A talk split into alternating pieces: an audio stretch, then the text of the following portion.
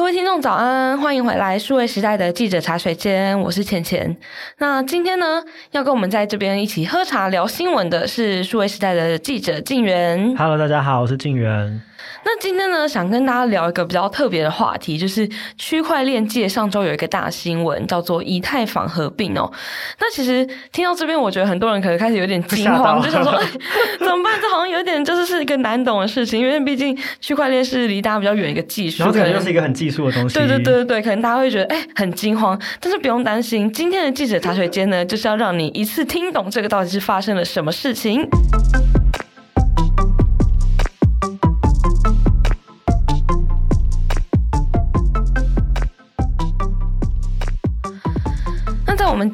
那今天这个以太坊合并的主题之前呢，我想应该还是要先跟大家就是科普一下，究竟这个以太币啊，然后以太坊跟我们就是最常听到的比特币这个区别到底是什么？它们之间的功能有哪些差别？这是大家可能最常听到跟想到的一个疑问，嗯，就是比特币跟以太币，我们都很常听到这两个东西，那它们到底有什么差别呢？那比特币其实就是区块链诞生以来的第一个应用，那它的功能其实就是相对很单纯，它其实就是在解决就是交易这件事情。那其实比特币的它设计出来就是作为一个支付的系统，嗯，那它其实全世界的比特币的发行的总量大概就是两千一百万个，所以它是数量有限的，然后再透过挖矿的方式慢慢慢慢被挖出来，那现在还没有全部被挖出来，但是因为由于它数量有限的关系，然后又是有这种支付价值的功能，所以很多人形容比特币是数位版的黄金。那以太坊不太一样，它其实有一个很特别的功能，叫做智慧合约。那有了这个智慧合约之后呢，工程师就可以在以太坊这个区块链上面去开发各种不同的应用程式，像我们很熟悉、很常听到，比如说 NFT 啊，或是 DeFi 啊，或是什么区块链游戏这一些应用，其实非常多的这些。应用都是跟以太坊有很大的关系的，所以以太坊它其实比较像是区块链或是 Web 三世界里面的这种交易的网络的基础建设，所以它其实每天在上面的交易量非常大哦，就是根据统计，每天平均有超过三十亿美元的交易是在以太坊上面发生的，所以以太坊对于就是无论是什么数位资产的交易啊，或是这一些各种不同应用来说，它其实是非常非常重要的哦。所以是不是大概可以说，就是比特币它的应用比较单纯一点，就是大致上是当成货币，那确实也有已经有国家在把它当成那个法定货币使用了嘛？那以太币就或是说以太坊，它的应用可以比较广，就是很多的现在 Web 三的应用都会用到，就是它的背后的技术都是靠以太坊在支撑，大概是这样分别。没错，因为比特币就非常单纯嘛，比特币就是它就是建构在一个比特币的区块链上面，那、嗯、它的。币就是叫做比特币，那它的功能就是以支付啊，然后这种价值的存储居多。那以太坊的话，它的币叫做以太币，它的跟比特币最大的差别就是它有非常多的应用。那我们在就是静媛帮我们大家就是科普的文章里面，其实有看到说这一次的合并有一个很大的特色嘛，就是说它可以减少非常非常多的耗能，因为过去这个区块链就是。耗能很多啊，或者是消耗很多电力这件事情，其实也很常被大家拿出来讨论哦。那就是大家应该会好奇说，这一次它合并之后，为什么可以让就是耗能减少，然后解决这样子的问题？对，其实这是以太坊的合并，其实是它整个升级计划其中一环。就像 iPhone 每一年都会要升级，那从十三升级到十四，到十四 有十四 Pro、十四 Max。那呃，其实以太坊为什么要升级？是因为它过去有很多的问题，就是为人诟病。那首先第一个很大的问题就是它非常的耗费能源，非常的耗电。嗯、这是因为以前以太坊他们采用的一个认证机制叫做工作量证明，它的英文是 POW 缩写，那它是 Proof of Work 的意思，就是。在以太坊上面，只要有一个新的交易出现的时候，那在上面的矿工他们就是会用电脑的算力或者显卡的算力去比赛。那如果你的算力就是比较比较厉害、比较强的人，你就可以获得就是认证那一笔交易的机会。那你只要认证了那一笔交易，你就可以获得以太币当做奖励嘛。所以大家就会很想要就是有超强的这个显卡或是一大堆的电脑，就是为了要抢得这个验证所以交易的机会。后面造成的结果就是说，大家在比说谁的电脑、谁的显卡、谁的算力比较强。那这会消耗更多更多的电力，这样是不是大概是这样？对，所以这早些年大家听到在四川那边有一些矿场，然后是用显卡挖矿，嗯、其实这都是以前以太坊采用的这个工作量证明的机制下面的产物，所以呢，就是会耗费很多能源。这个能源有多大呢？就是最多的时候几乎可以跟一些小型的国家，比如说什么贝里斯啊，或者什么 一些那种欧洲小国的呃能源消耗量差不多，所以是非常非常惊人的。那除了耗费能源之外，另外一个问题就是它的效率已经慢慢的就是没有那么好了。哦、对，因为它上面的应用很多嘛，那以前。可能就是很单纯，就是比如说二零一七年的时候，可能只有那个什么加加密猫咪的游戏，哦，或者是就比较一些比较特定的人会使用，会去玩这样子。应该说过去使用的人数比较少啊，就是一些比较特定的，可能币圈人士啊，或是有在研究区块链的人，很小众，对，比较小众一点。那就是这一两年来，大家可以看到，像这样子的应用其实是突然大爆发的，大家都在讨论 NFT，或者都在很多人都在玩 GameFi 什么的。那等于说，他当年的这个机制已经有点没办法负荷现在的交易量。对，没错，就像是那个可能雪山隧道 只有盖两个车道，没有想到那么多人去宜兰，oh. 就塞爆了。所以像有很多什么 Nike 啊精品都在发 NFT，然后很多的游戏啊或是一些金融的 DeFi 都相继的问世。嗯，那其实以太坊就是其实以前平均每秒只能大概处理二十笔的交易，所以它已经没有办法负荷这么大的交易量。所以呃，如果说大家可以把这个以太坊想象成一个高速公路，那它如果只有两个线道，那我们这礼拜都要去台南，那我就特别想要就是塞到不行这样最。想 快快点到台南，那我可能就要付出比较高的过路费，让我可以超车嘛。对，所以呢，如果说你想要赶快完成交易的话，你要付给矿工的验证费，呃，这个专业的术语叫做 gas fee，那它的价格就是会水涨船高，所以耗能跟呃它的这个交易手续费的飙涨跟效率低落，这会是以太坊它这几年就是为人诟病的一个大问题。那讲完他的问题之后，我们就要来讨论说，哎，那这个合并它指的到底是什么意思？那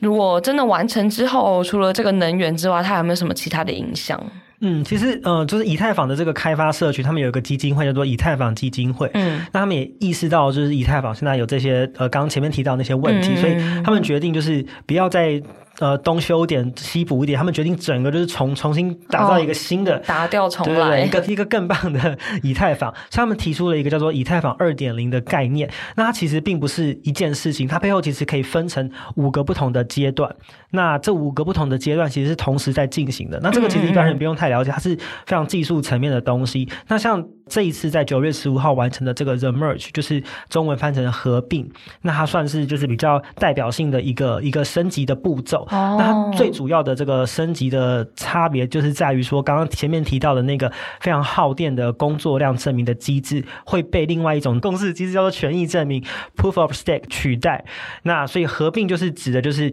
这两个不同的共识机制合并在一起。好，所以在这个五个阶段的认证过程当中，大家其实也不需要了解的太细，要都是很技术的东西。那非常值得拿出来讲的，就是九月十五号完成的这个 Merge，就是合并这件事情哦。嗯，它这个合并最大的差别就是把以前的这种工作量证明 POW 的机制，然后转换成权益证明 POS，它的全名的英文叫做 Proof of Stake。那这样的一个机制的转换，那什么是呃权益证明呢？就是你不再需要透过呃你。有最快的电脑或者显卡来去争取，就是认证交易的这个资格，就是你只要任何有持有以太币的人，然后你都可以选择把你的以太币质押到以太坊上面的节点。嗯，那这个时候呢，有交易进来的时候，以太坊他们就会随机去挑选一个节点来做验证。那如果你很幸运的被挑选到的话，那你就有可能就是可以获得以太币的奖励。所以，如果你当你质押越多的这个以太币到节点上面的时候，你被选到的这个机会就会更大。所以大家就不用再去浪费很。多电，嗯、然后去让自己的这个电脑一直二十四小时不停的运转，所以它就大幅的可以解决掉这个很耗费电力的问题哦。所以就是根据那个以太坊基金会他们的数据，就是这个机制转换之后可以节省。大约百分之九十九点九五的这个能源的耗损。那以前呢，这个权益证明它其实已经存在一阵子了。那它之前运行的这个区块链是叫做信标链，英文叫做 Beacon Chain，然后中文翻成信标链。那这一次讲的合并是把以前的这个工作量证明 POW 机制，它是在以太坊的主网上面运行的，还要把以太坊主网跟信标链就是整合成一个链，哦、所以才会说合并嘛。对，所以合并就是讲的是这个意思。那合并之后呢，以前这种很耗费能源的工作量证明的机制就会被权益证明给完全的取代。呃，这个当然是一个很重要的机制，就是让能源可以大幅的不用耗费那么多嘛。嗯、所以刚刚提到就是。当这五个不同的机制全部都完成升级，进阶到所谓的以太坊二点零之后呢，以太坊上面就会有超过六十四个分片。那这个分片是什么意思呢？大家就可以想象成前面刚刚有提到的，就是以太坊上面的这个车道，它就会有非常多的车道。嗯。所以当车道很多的时候呢，所以有当有大量的交易进来的时候，大家就可以更快速的通过，那也不再需要付出这么高昂的过路费，就可以完成交易。那这个速度可以差到多少呢？就是以太坊的创办人布特林，他之前在巴黎有分享。讲过，当这个五个阶段全部都完成升级之后，以太坊每秒可以处理大概十万笔的交易。哦，对，现在只有二十笔哦，然后升级之后可以到十万笔，那手续费可能可以呃每一笔最低最低可以到零点零零二美元。哎，这个差别很大，因为它现在是每秒可以处理二十笔。那这个我们刚刚形容的，刚刚静远帮我们解释这一切技术呢，完成之后，就像是高速公路就拓宽了嘛，那更多车子可以过，那每秒可以处理到十万笔交易。那可以想象说，呃，让它这样子的机制升级之后呢，也许又会有更多不同的应用来加进来，就有更多人可以参与，就是 Web 三的世界这样子。对啊，我觉得这个对于就是以太坊或者区块链相关应用的普及是有很大的帮助，因为以前很多人可能会觉得说就是太贵或者太慢或者嗯嗯这些很难用的问题，所以就不想采用。那它当它可以容纳这么多的交易量，然后呃手续费又这么低的时候，就会增加更多人就是去使用这些服务跟功能的意愿。因为刚刚其实录音前静源还有一个我觉得很好玩的比喻，就是说这很像是原本有一个。木头盖的房子，然后他现在就是以太坊，他们就是把它整个打掉重练，就是原地再盖一个新的，然后是一个比较高级的，可能是钢筋水泥的对。新房子。我看到一个很有趣的比喻，因为以前那是很耗电，现在就是很省电嘛，所以有人形容说以前的那个以太坊很像是燃油车的时代，哦、然后现在就透过这个大转变、大转型，就变成是电动车，电动车对，从燃油车转到电动车，有点像是大家这样想象，也许可以更容易的理解这个变化的差别，这样。是，那我们刚刚提到说，哎，这个以太坊啊，它有很多不同的升级嘛，然后有很多呃不同机制的转变。那也许有一些就是现在正持有以太币的人，他已经是在这个。反正在这个世界里，有点像是他已经买了那个木房子了，对。可是现在他的房子要打掉重盖，对他们来说会不会有什么实际上的影响？就其实就一般的这个散户持有者来说，其实呃，你根本不会有感觉到什么差别，你也不需要因为这个转换去做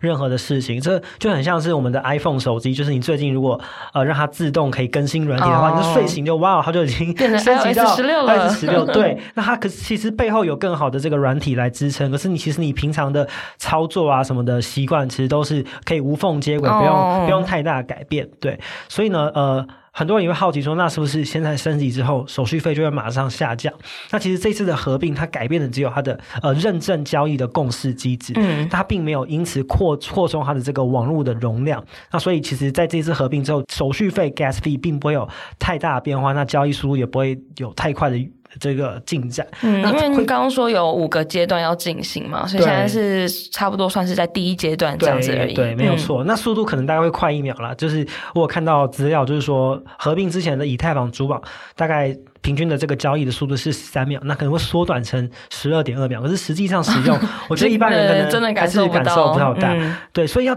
呃，达到刚刚提到的，就是要手续费要更降低，就是大家可以期待，就是二零二三年明年以太坊他们有预告要进行下一次的升级，那这个升级叫做分片网络的升级，就是它可以让以太坊上面开辟更多的车道了，嗯、所以就可以让你的手续费降低。不过最近大家可能可以多多留意一点，可能会有因为这个合并的这个事情，所以有一些诈骗就是冒出来，哦、他可能就会跟你讲说，哦，因为现在这个以太坊它整个就是机制改了，所以你必须要到我这个交易所做一个。什么认证啊？不然你的呃这些加密资产可能就会遗失，所以大家要特别就是去慎防这种奇奇怪怪的诈骗。有新技术的时候，通常都是有新诈骗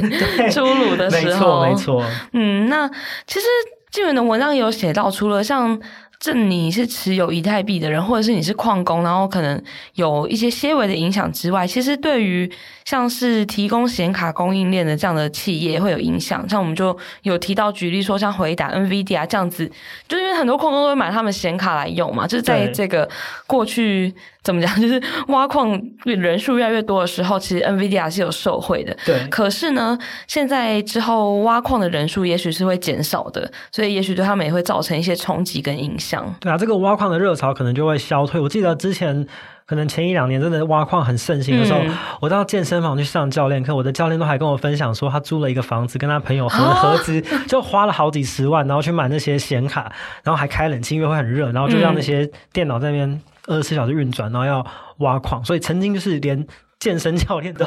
参与其中的这种热潮，对，所以可能以后这种挖矿的热潮，它就会基本上其实就不存在了。那这些相关的，比如说做挖矿硬体设备的公司啊什么的，这些可能也都会受到冲击。哎，我想到之前有好像有一些新闻在台湾，就是有人就是去。租房子，然后在里面挖矿，然后结果电用太多，嗯、对，被跳电，或者是被房东发现。那，哎，假设这样子之后合并之后，这样子的事情也会减少，对吧？就是它的能源需要的那个降低了，对，就不会就是耗费这么多能源，然后导致房东的 导致被房东发现。嗯，大家可以把那些买设备的钱去买以太币，就是质押在节点上面，这样子会就是更好用啊，CP 值更高。对，没错，没错。好，那我们刚刚聊了很多，就是关于。这个以太币合并的事情，那我最后想要用一个就是很小白的身份来问，像我这种就是，哎，其实大概就是略知一二，可是我自己其实也没有持有以太币的人，嗯、就是这样子的机制，呃，合并机制啊，或者是这样子的改变，有什么样值得我们关注的地方？嗯，其实这个呃，我觉得算是蛮蛮历史性的一刻，嗯、因为它的难度是非常高的。大家可以想象一下，如果是一台全速运转的汽车在高速公路上面，就是一百二十的时速在狂奔的 这个同时，你要一边帮它更换引擎，你可以、哦、你可以想象这是一件多么困难的事情。事对，嗯、所以其实为了这一次的合并，就是以太坊的这个开发社群，他们已经准备跟演练非常多年了。那在就是整个以太坊网络持续在运作的情况下面，那他们呃完成。了，就是等于是把整个机制都全部的，就是更新更换。所以，呃，尤其是以太坊是现在全世界规模最大的公链。嗯、那这么大的一个规模的公链，然后有这么大幅度的更新，这个在如果我们回顾过去加密货币发展的历史，这个是没有发生过的。对，那我觉得对于呃一般人来说，可能最大的影响跟改变，就是透过这样子的。升级之后呢，以太坊它其实可以变得更好用，然后更普及。所以以前我们常常会说啊，这些所谓的区块链应用都门槛很高啊，嗯、然后很难理解。对，一般人可能跨不跨不。对对对，甚至觉得哎，就、嗯、是它。呃，交易一个东西要花这么多的手续费，那其实我在虾皮上面买卖东西就好。对对，那这是因为前面都还是在技术很前期的部分嘛，那所以当然它慢慢的就会进步、进步再进步。那它在这一次的升级之后，我觉得其实在可能未来五年、十年，呃，区块链被一般人接触跟采用的机会。其实是会会更大的。那这个在技术的层面来说，也是一件非常了不起的事情。因为大家前几年可能如果有关注金融圈的消息，很多的银行就是我是为了要因应就是数位转型啊、纯网银什么什么的，他们也都就是在更新他们的核心系统嘛。那、嗯、这其实是很难的。他们投资了很多的钱，然后做了非常多的演练跟测试，就是也是难保可能哦，对，也很常会发生一些 小错误，转账啊，或是什么 ATM 吐不出钞票这种小、嗯、小错误。那你可以更可以想象就是。呃，区块链它是一个这么去中心化的一个世界，嗯，那它呃所涉及的交易不是只有台湾，是全世界，是那对，所以你就可以大概想象，这其实是一件非常非常厉害的事情。感谢敬原哦，今天帮我们解释非常详细。那如果你对于这个以太坊的合并呢，还有一些疑问或者是有好奇的地方，其实都可以到我们数位时代的网站上面，我们都有懒人包整理给大家看哦，上面都是非常清楚的告诉大家这个到底什么意思。